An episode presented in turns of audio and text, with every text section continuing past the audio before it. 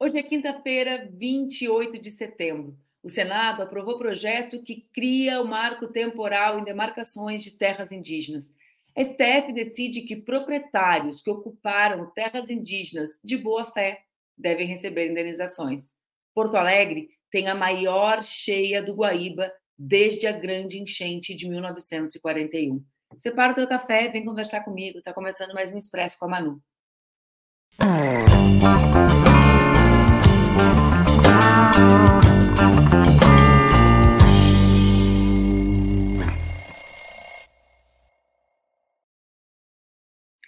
Bom dia, bom dia, bom dia. Tá no ar mais um Expresso com a Manu, meu programa que acontece entre segundas e sextas-feiras aqui nas redes do Ópera Mundi, com transmissão simultânea nas redes Ninja. O Expresso, tu já sabes, pode ser acompanhado ao vivo, religiosamente, às 7h30 da manhã, ou pode ser acompanhado depois, gravado também no formato podcast. Não esquece de compartilhar o Expresso, de dar o like e de comentar com as tuas amigas, com os teus amigos, para que a gente possa construir uma rede de comunicação alternativa que nos ajude a enfrentar os desafios da comunicação do nosso tempo. Estão prontos, preparados para embarcar mais um expresso, mais um cafezinho comigo? Gente, já faz um tempo que a gente anda conversando todas as manhãs e eu já estou até conhecendo vocês que vêm aqui todos os dias.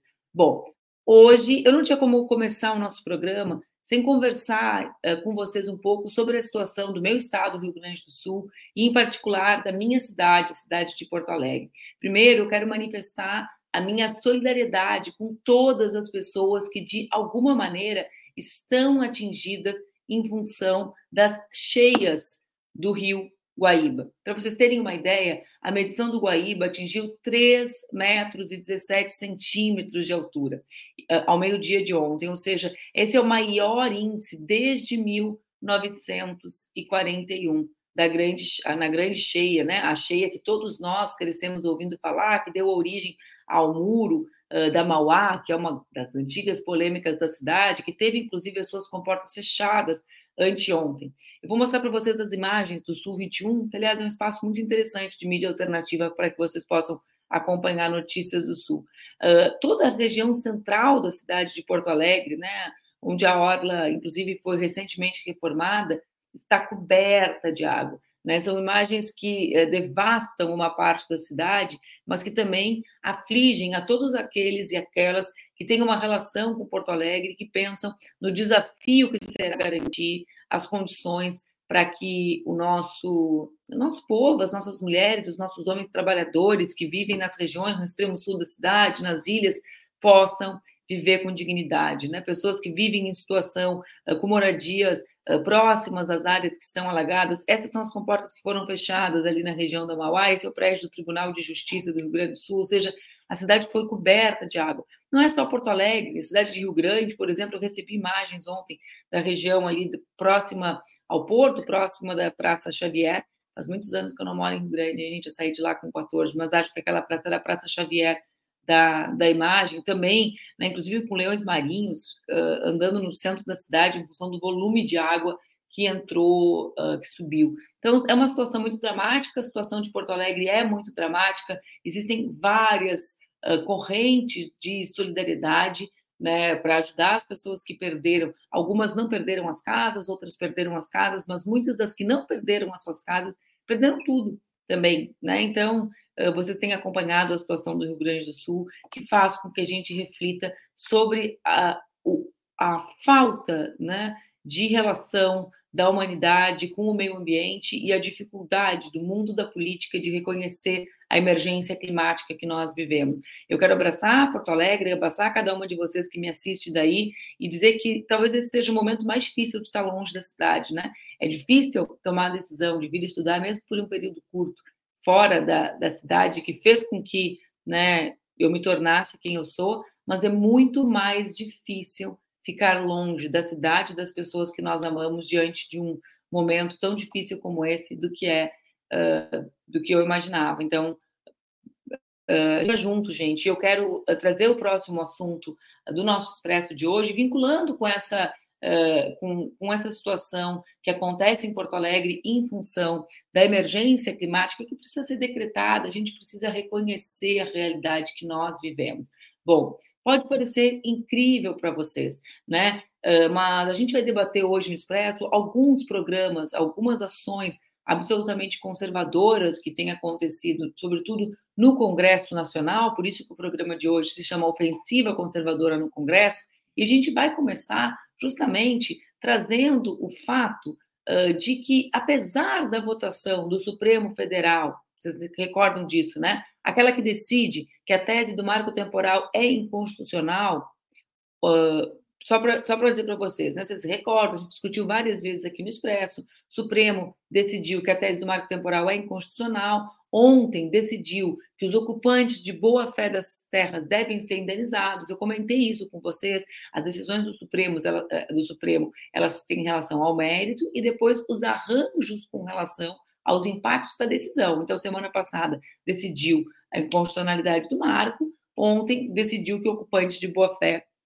devem ser uh, indenizados, né? Agora vejam, nesse contexto em que nós tomar um golinho d'água, tá, gente? Hoje eu acordei, não acordei tão bem quanto ontem. Será que foi o jogo do Colorado que eu fiquei assistindo?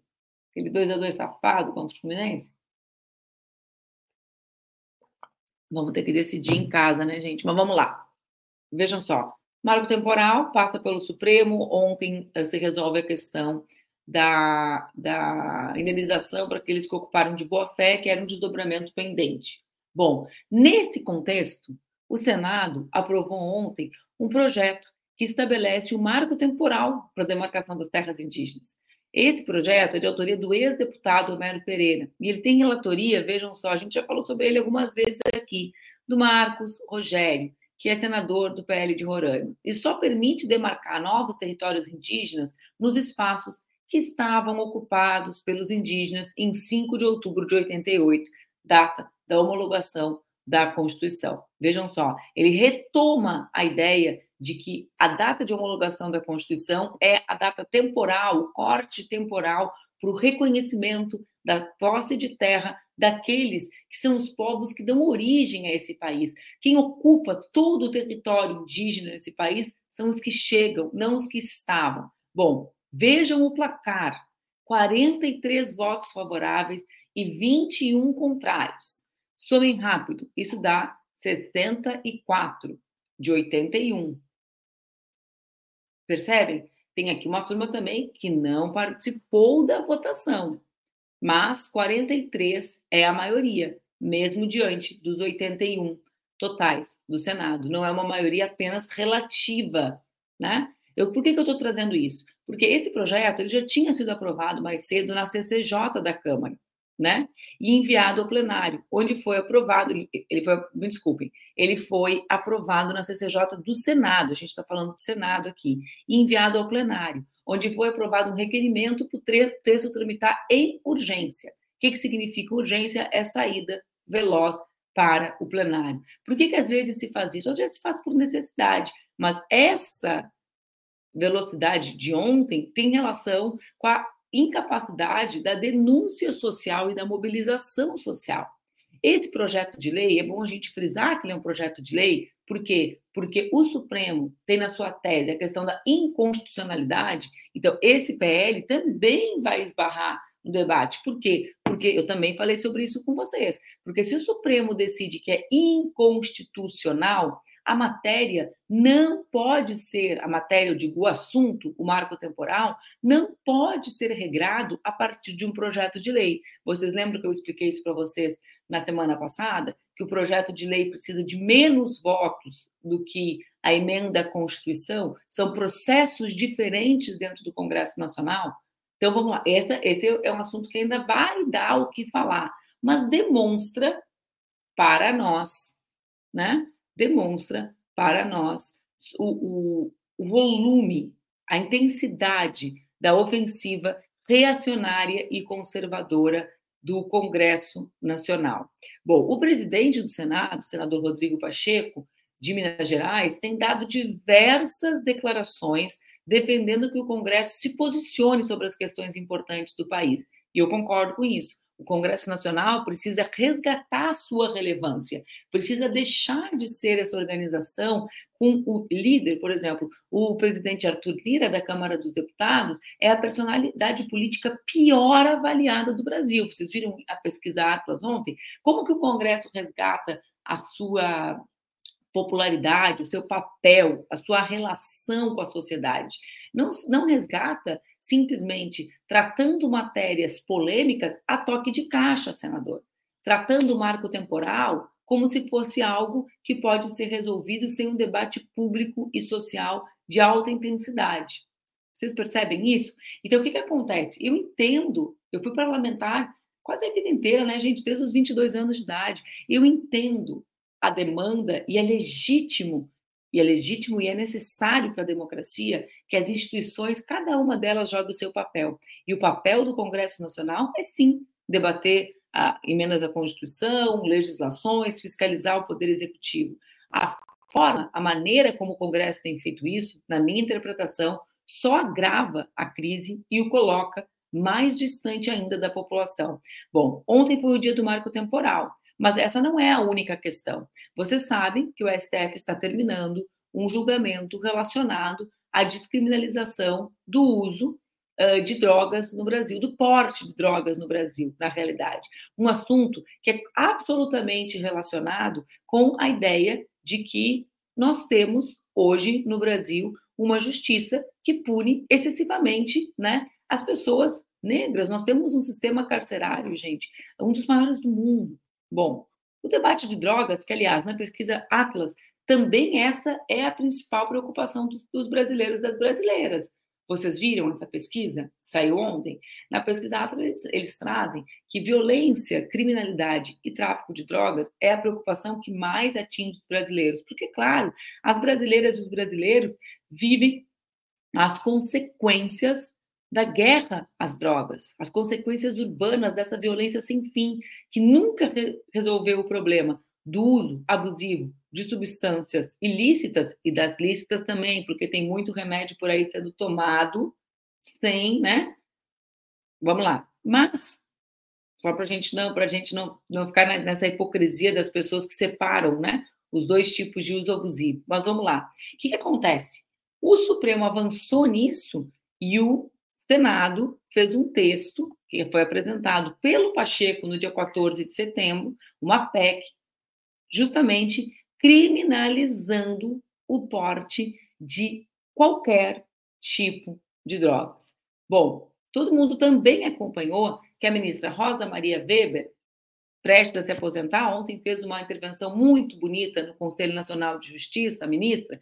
O que a ministra fez? Ela pautou e votou favorável à ação que tenta descriminalizar o aborto feito por mulheres no Brasil.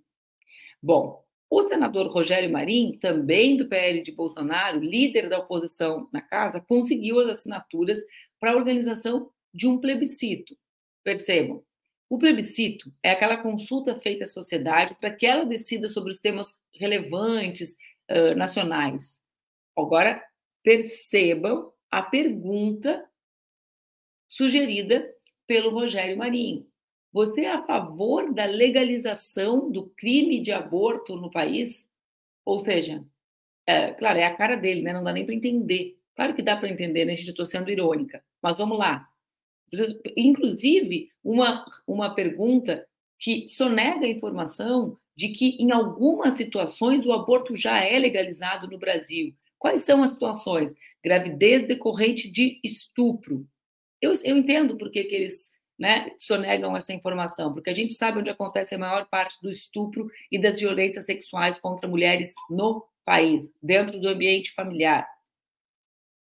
Mas quais são os outros casos? De estupro, quando o feto traz riscos à vida da mulher, e nos casos de anencefalia. Então, vejam só, né? Uh, além disso, ontem também nós assistimos mais uma vez a Comissão de Previdência e Família da Câmara dos Deputados adiar a votação do projeto que proíbe o, o reconhecimento do casamento civil entre pessoas do mesmo sexo. Ontem ainda, a oposição foi derrotada depois de uma ofensiva sua com a criação da CPI do MST. Você sabe, a CPI foi encerrada, né? 130 dias, não votou o relatório final do Ricardo Salles.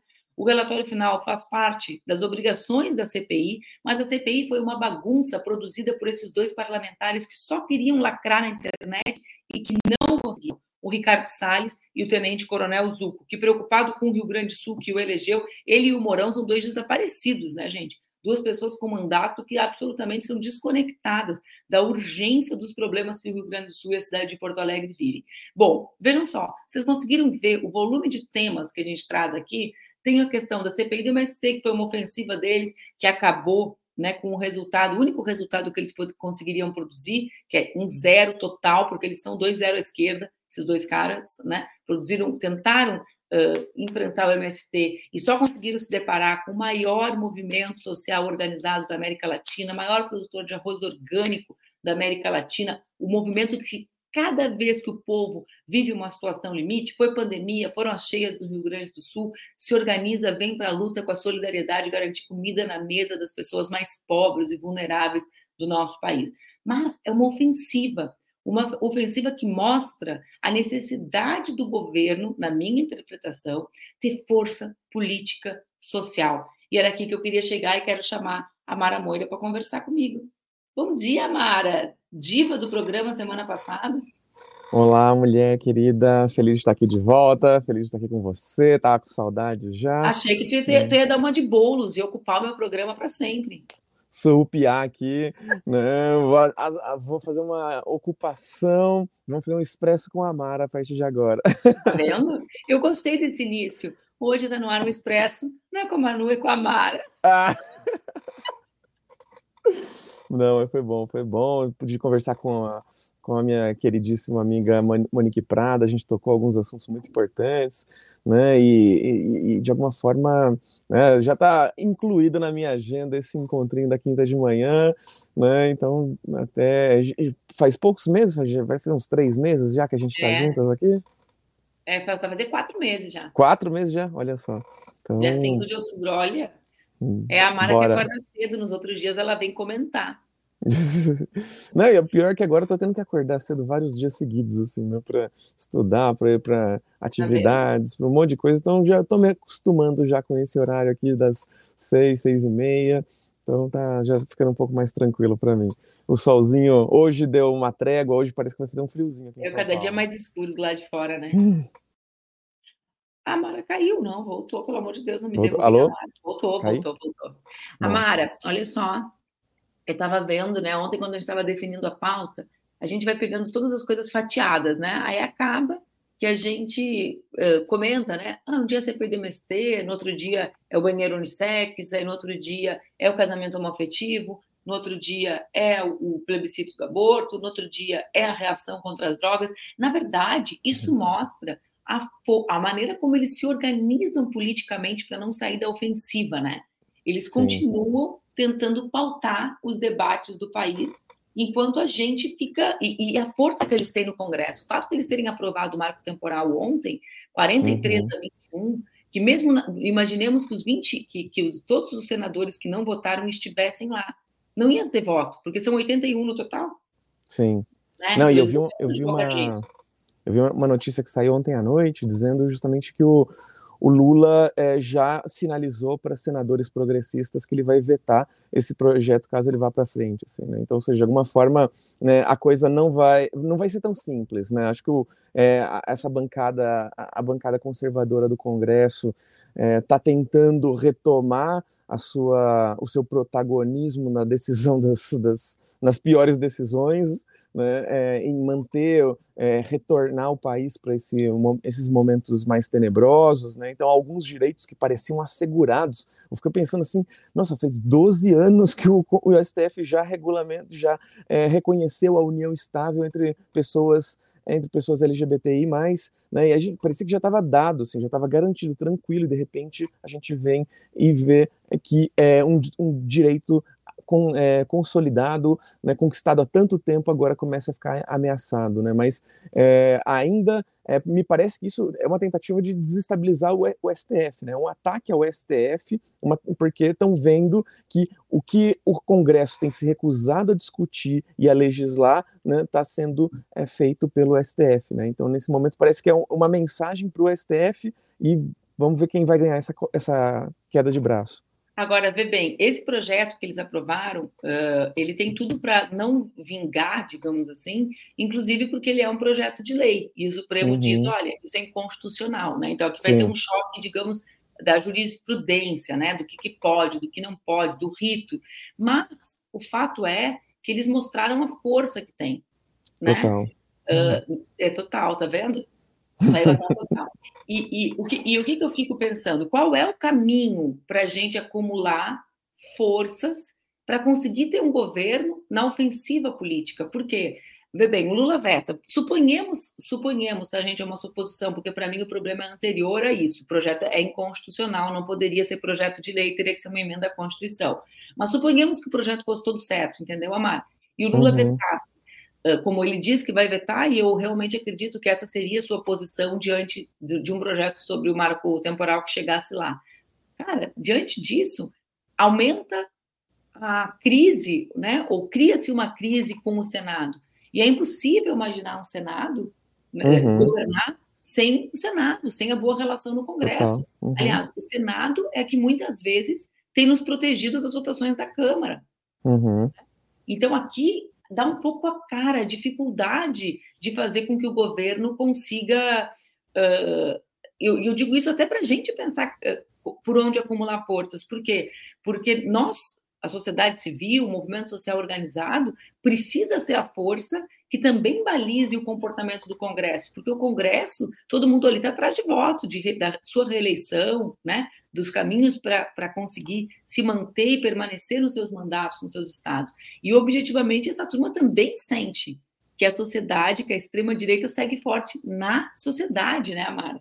Sim, não, e acho que isso se agrava ainda, né, é, pensando que é, a gente... É, que até os campos mais progressistas, campos de esquerda, têm olhado para o governo Lula em muitos pontos têm identificado frustrações, né? Então, estão olhando é, é, essa questão da, da do, do, STF, por exemplo, né? Então, de é, colocar o Zanin, agora né, quem vai ocupar a, a, vaga da Rosa Weber, né? E aí a gente pensar, né? Pode ser que tenhamos, tenhamos uma mulher novamente apenas né, no STF. Né, a, questão da, da, ausência de pessoas negras uh, no, no, STF, a gente pode pensar também a questão do o MST também tem dado mostras de que não está muito satisfeito com as uh, políticas adotadas pelo governo Lula. Então, de alguma forma, a gente vai vendo que nesse campo em que a extrema direita começa a se articular e começa a enfrentar e partir para o ataque né, das instituições consolidadas, né, começa então a despolitizar esses debates, né, porque oh, os, é, os argumentos usados né, para tentar justificar esse projeto de lei que tenta é, tirar, é, colocar, é, tirar o direito do casamento homoafetivo igualitário são os piores possíveis, né? Ah, vão querer impor que as igrejas realizem, celebrem essas, esses casamentos, vai ser o fim da humanidade. Né? São, são, são, argumentos completamente pífios, estapafúrdios, mas eles conseguem ter essa voz, eles conseguem instilar esse pânico, eles conseguem criar esse medo permanente em parte da população, né, que acaba sendo a força para que consigam avançar com essas pautas, né? E ao mesmo tempo, Amara, eles nos colocam diante de uma situação, e alguém comentou aqui, acho que foi o Felipe, que para mim é um assunto muito. É uma, é uma pergunta que eu não tenho a resposta, Felipe, e eu penso nela bastante, sabe? Que é o que, Amara? Que é o fato de a ofensiva deles conseguir construir a agenda política. Por quê? Uhum. Porque quando eles vão para cima, por exemplo, do casamento, da, buscando criminalizar, proibir todas as formas de casamento uh, eh, LGBTQIA, o que, que eles fazem? Eles fazem com que a gente seja obrigado a reagir à agenda deles.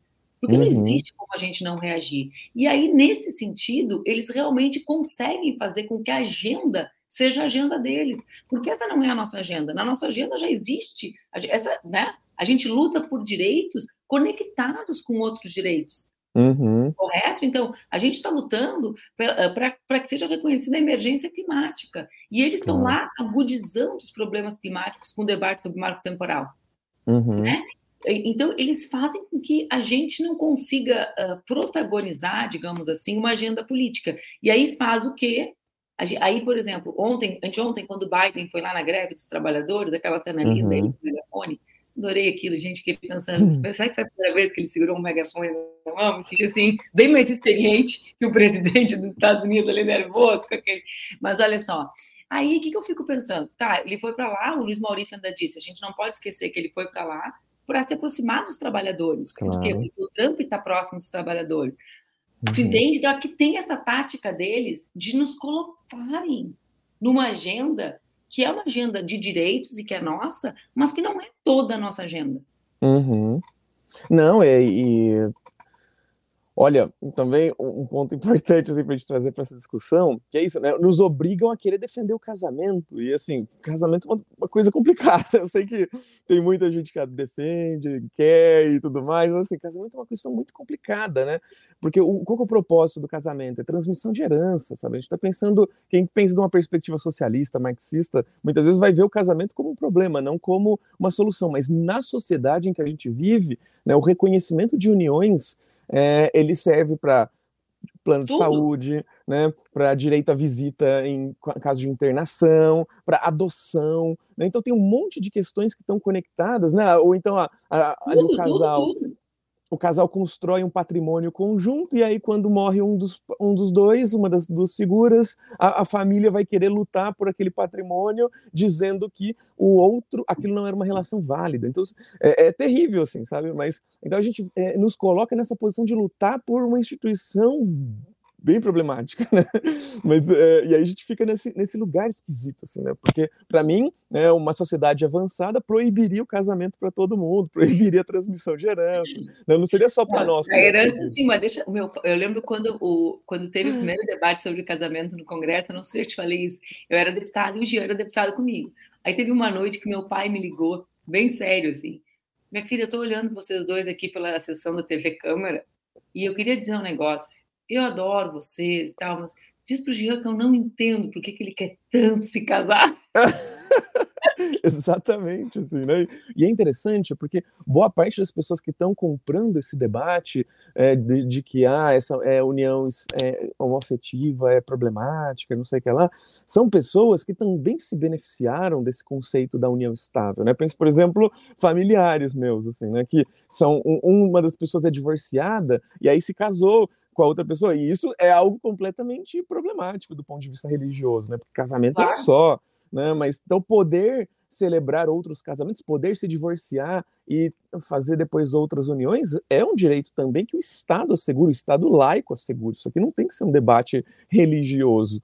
Né? Então a gente está falando sobre direitos né, de, de, estabelecer uniões e, e de, de, da validade que ela vai ter, do impacto que ela vai ter na nossa vida social, né, dos acordos que a gente tem enquanto sociedade. Né? Isso é algo que é, vem à tona nesses momentos. Né? E aí parecia que era um direito assegurado, tranquilo, consolidado, e a gente vai vendo que não tem isso, né? não existe isso nesse momento em que a gente está é, tá, tá vivendo. Né? Então, quando é, em momentos de crise, é, os, os, direitos dessas populações marginalizadas, oprimidas, são os primeiros a entrar no alvo, né? É, e, e na prática, né, são, acho que tem duas tu traz aqui na tua fala, né? Tem duas contradições que a gente vive, né, Amara? Uma é como conseguir, o que é óbvio, tá, gente? Uma coisa óbvia, que quando eles colocam essas pautas na ofensiva, a gente tem que reagir a elas, né? Construindo uhum. a nossa ofensiva política, os nossos espaços de diálogo. O fato é que eles constroem essa a agenda é a agenda deles, a gente não consegue avançar na nossa agenda. Então, veja, a gente está reagindo ao marco temporal. A gente não consegue estabelecer o debate social ou pelo menos não na dimensão necessária sobre a emergência climática.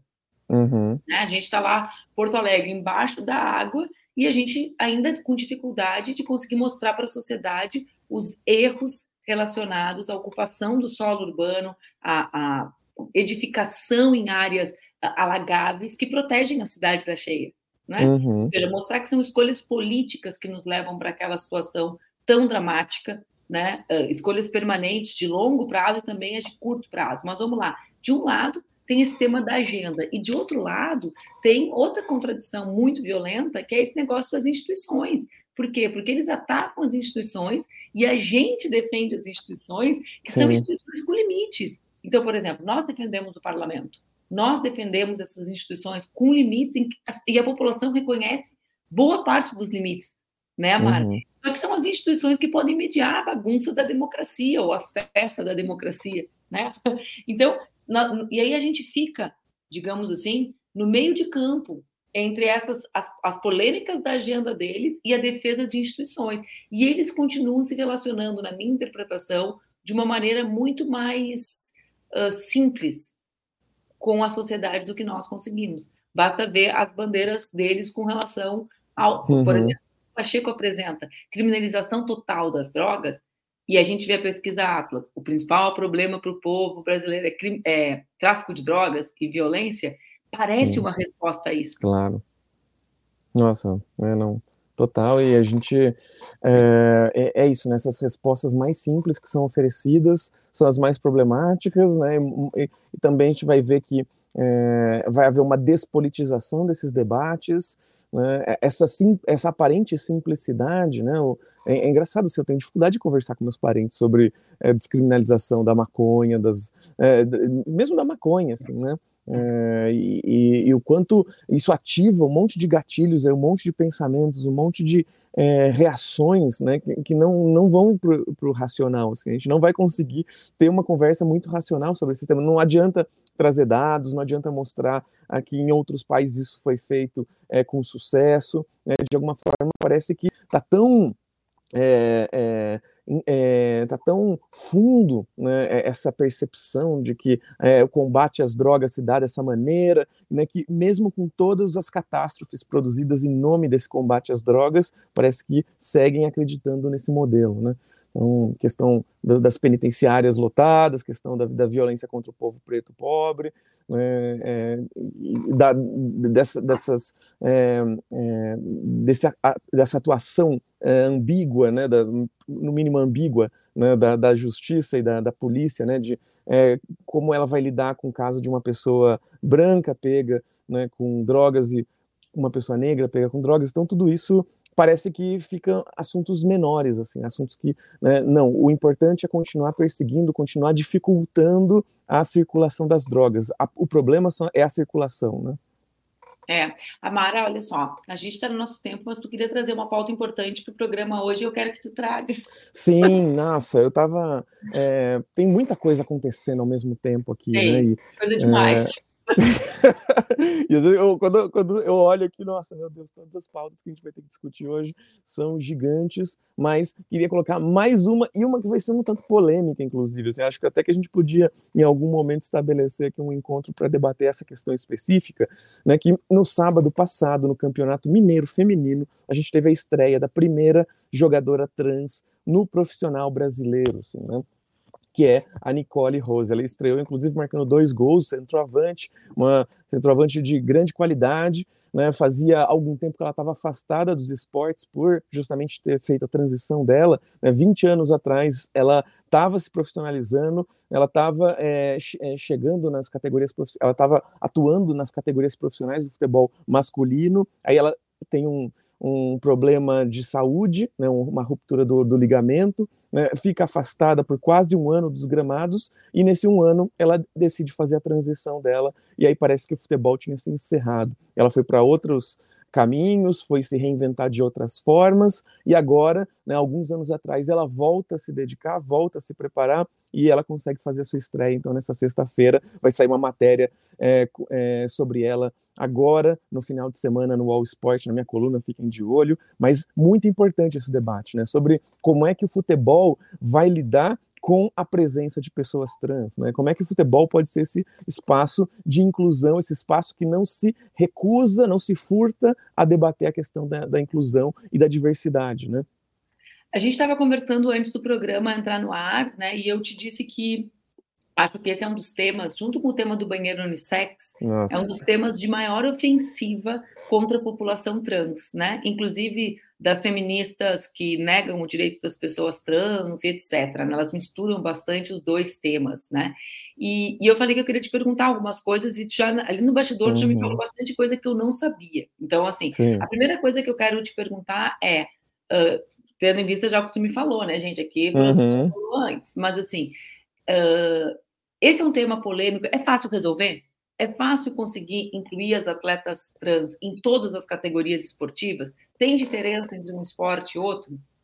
Então, a gente é, ainda é, precisa de. É, não, não temos tantos é, estudos conclusivos né, sobre qual, quais são as vantagens que mulheres trans possuiriam caso elas fossem incluídas dentro de esportes femininos. E mais do que isso, a gente não tem é, estudos conclusivos é, considerando uma vasta gama de é, esportes, né? Então, muitas vezes a gente tem é, uma, porque a gente não tem tantas atletas trans profissionalizadas, né, atuando no alto rendimento, no esporte de alto rendimento. Então, isso dificulta, né? Isso parece que o esporte não é um lugar para nós, né? Enquanto não existir uma quantidade grande de atletas disputando presentes né, no, nos espaços de alto rendimento, da profissionalização, vai ser difícil que a gente tenha é, grandes é, dados a respeito disso. Né? Mas, de qualquer forma, o COI estabeleceu um, um, uma, uma normativa, né? E é, a partir dali, federações têm criado as suas próprias normativas. O caso da Nicole é um caso muito peculiar,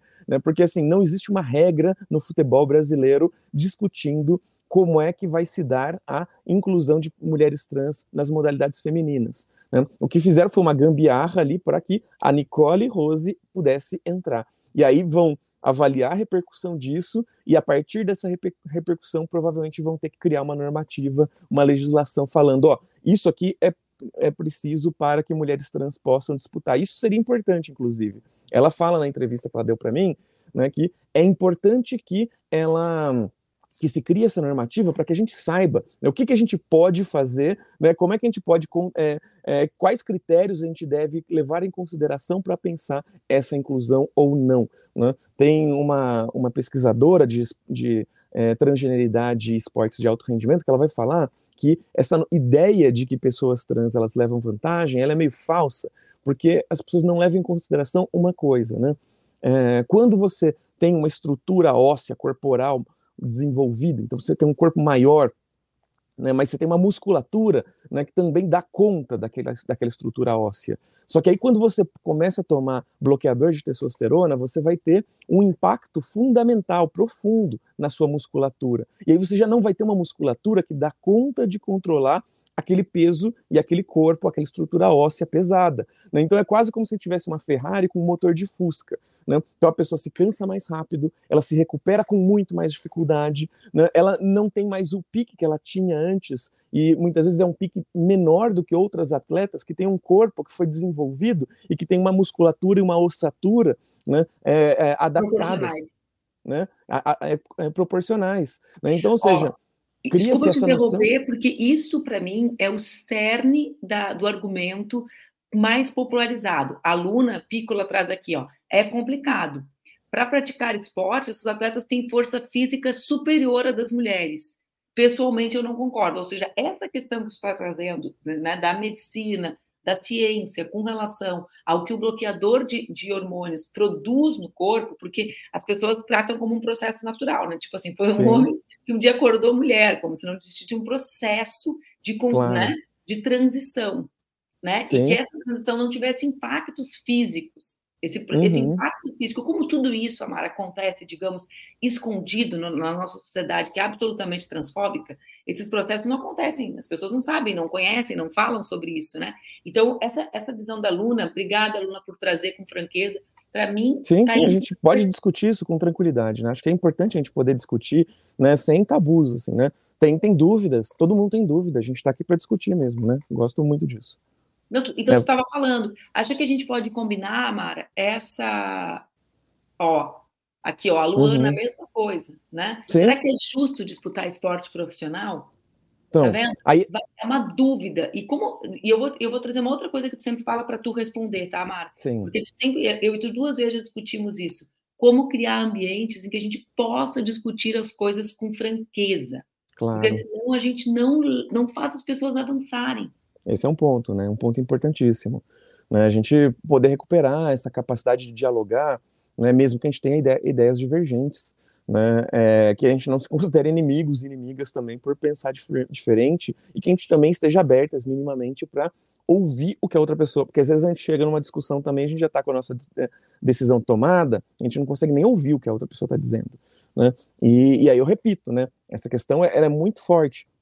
Né? Se a gente considera que testosterona é algo que transforma o desempenho de um atleta de alto rendimento, né? se uma pessoa toma bloqueador de testosterona, inclusive, sobretudo quando faz esse tratamento por um período considerável, né? então é preciso que a gente considere que essa pessoa já não tem mais condições de disputar esportes com figuras que têm testosterona no topo, né? no, no limite possível permitido né, pelas modalidades é, esportivas. Né? Então, ou seja, aí a gente já tem um ponto. Não tem como a gente querer que mulheres trans que fazem tratamento hormonal, tratamento de é, bloqueio de testosterona, muitas vezes que não tem nem produção mais de testosterona, no caso da Tiffany, que fez cirurgia, né? É, não tem como essas pessoas disputem de igual para igual em modalidades masculinas. Se elas não fizeram bloqueio de testosterona, faz sentido, perfeito. Né?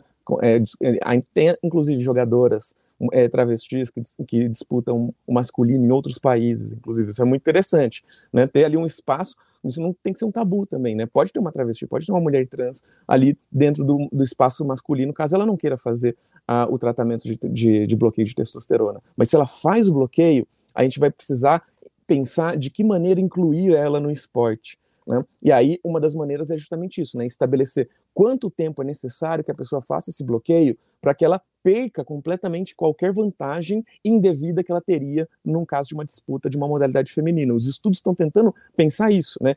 De que maneira a gente consegue incluir uma mulher trans nos esportes femininos sem que elas levem vantagem. A Tiffany, quando surgiu, né, ela, nossa, meu Deus, todo mundo lá buzinando, todo mundo virou especialista em esporte de alto rendimento, né? Agora, cinco anos depois, seis anos depois, ninguém mais fala sobre isso, né? Ela continua disputando, ela continua lá, né? Onde que está essa vantagem toda que, de repente, né, passou seis anos, né, agora a gente para de discutir porque vai se acostumando, vai percebendo que não tem tanta vantagem assim, não tem tanta diferença assim, né, não tem nada que justifique tirá-la desse espaço, né? O que, que você acha disso? Então, eu quero te, eu quero te pedir para tu me ajudar a resumir o que tu está dizendo aqui para as pessoas e a gente vai conversar um dia só sobre isso, eu e tu. Porque realmente aqui as pessoas todas estão aqui do, do lado manifestando as suas dúvidas justamente pela maneira franca como tu fala. Então, o que tu está me dizendo é, um, não é tão simples como uma parte da militância trata, ou seja, tá, claro. tem, existe uhum. um debate que tem que ser feito sobre qual é o critério e nem todos os corpos trans são iguais. Exato. Debate. Uhum, então, o que você está é dizendo é que nem todos os esportes são iguais e nem todos os corpos trans são iguais em todos os esportes, é isso?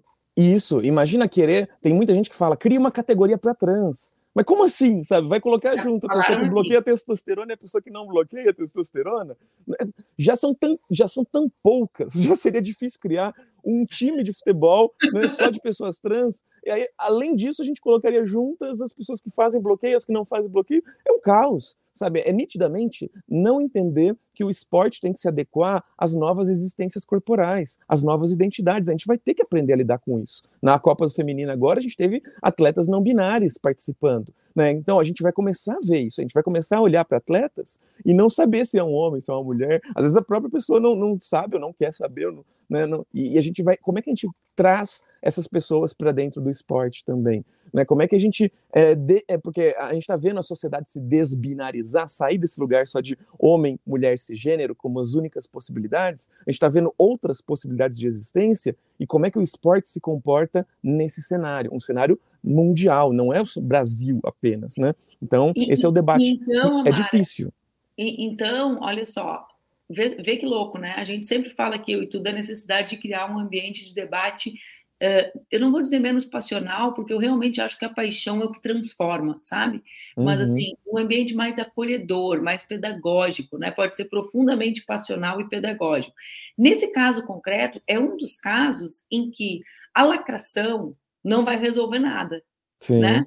O que a gente precisa é conseguir mostrar que existem diferentes uh, formas de existência trans, se eu estiver me referindo errado, me corrige, uhum. mas diferentes formas de vivência da experiência trans e que a vivência dessa forma impacta na maneira como essa pessoa pode ser incluída no mundo esportivo e que as categorias esportivas precisam compreender isso para regrar e garantir que cada uma dessas vivências esteja na, no lugar certo, digamos assim, né? Que essa Sim. pessoa possa não ter, não ter bloqueado hormônio, continuar competindo, digamos, com o seu uh, gênero de origem, né? Uhum. ou não, se ela, se ela bloqueou. É isso? É isso, né? Inclusive a gente vai começar a ver. A gente vai começar a ver homens trans disputando as modalidades femininas, porque enquanto não tiver uma grande capacitação, grande profissionalização de homens trans, eles vão ter muita dificuldade de se inserir na, nas modalidades masculinas dos, dos esportes, né? Porque eles vêm desse lugar, eles foram criados nesse lugar do feminino, que não tem esse estímulo ao esporte como o masculino tem, né? Como a criança criada para ser um menino tem. Né? Então, até que a gente corrija isso, vai ter muita dificuldade de que homens trans consigam disputar categorias masculinas, mas estão estão é, surgindo e primeiro vão começar disputando justamente as categorias femininas. Aí quando começarem a fazer o tratamento com, com é, testosterona, já não vai mais dar para disputar nas categorias femininas, porque a ideia é essa, né?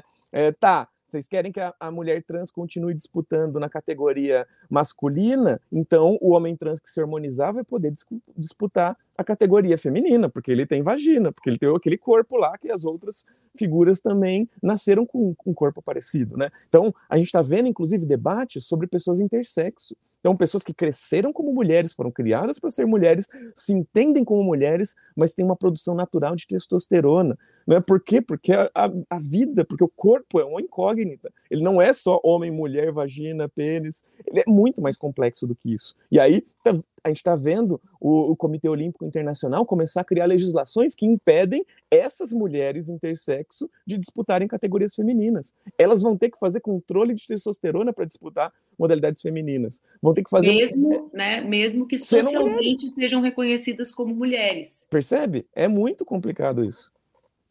Que bom, que bom que tu, que bom que tu topou uhum. trazer. Vai sair a tua coluna, né? No, no Walk Dia Sai. Vai sair no sábado e domingo vão, vai sair uma sábado entrevista, domingo sai minha coluna lá. Que bom, a gente acompanha e na semana que vem a gente pode conversar mais sobre isso, tá vendo? Como o pessoal. Oh, vou adorar, vou adorar. Mundo, todo mundo se sentindo acolhido para esclarecer, porque tem isso também, né, Amara? As pessoas têm as dúvidas, as pessoas às vezes do nosso campo, e elas calam com medo de, da ignorância delas, como se ignorar os assuntos fosse criminoso, né, gente? Isso é anti é um pensamento, é um pensamento negacionista que nos atinge, gente, é anticientífico, antipedagógico. Então, obrigada, Mari, te tomei, oh, te tomei entendido a mais. Beijo, nos vemos semana que vem, então, vamos discutir esse nos tema vemos. melhor. Exatamente, nos vemos semana que vem, vocês voltem na quinta que vem para conversar um pouquinho mais com a Mara sobre isso. Um beijo. Eu adoro conversar com a Mara, aliás, eu adoro os meus comentaristas todos, gente. Eu me sinto tão solitária na segunda e na sexta conversando sozinha com vocês, mas amanhã, sexta-feira, tipo sexta-feira, gente, vamos sextar amanhã, dia 29 de setembro, eu encontro vocês. Este foi o nosso Expresso de hoje, quinta-feira, 28 de setembro. Esse bate-papo bem interessante, primeiro sobre a ofensiva conservadora no Congresso Nacional, a maneira como as forças conservadoras se organizam para avançar nas suas pautas e ser a dona da bola? Essa é a grande questão. Quem é o dono da bola? Né? O Congresso quer ser o dono da bola. Para jogar qual jogo? Um jogo de uma ofensiva política conservadora, para tabelar, para regrar, para tentar limitar as ações do governo eleito pela sociedade, um governo que emerge de uma frente ampla que nós queremos que avance no sentido da justiça social. Qual o nosso caminho? Na minha interpretação, a gente só entra na disputa desse jogo se mobilizar a sociedade, se garantir que nós façamos a nossa parte na disputa. Se é uma sociedade e um governo em disputa, façamos nós a nossa parte, organizando, mobilizando, garantindo avanços a partir do movimento social e da sociedade civil. Esse é o jogo que a gente sabe jogar. E, essa, e, e esse, para mim, é o caminho para que a gente consiga garantir um governo Lula que consiga implementar uma agenda de justiça, de mudança de justiça social, comprometido com a justiça social. Depois a gente conversou com a Mara, esse bate-papo com a Mara estava excepcional, como são todos. Mas a gente se encontra amanhã, que vocês vão ter que aguentar euzinha, sozinha, para conversar com vocês sobre as notícias do dia de hoje e um pouco do que aconteceu na semana. Beijo, fiquem bem, um bom dia.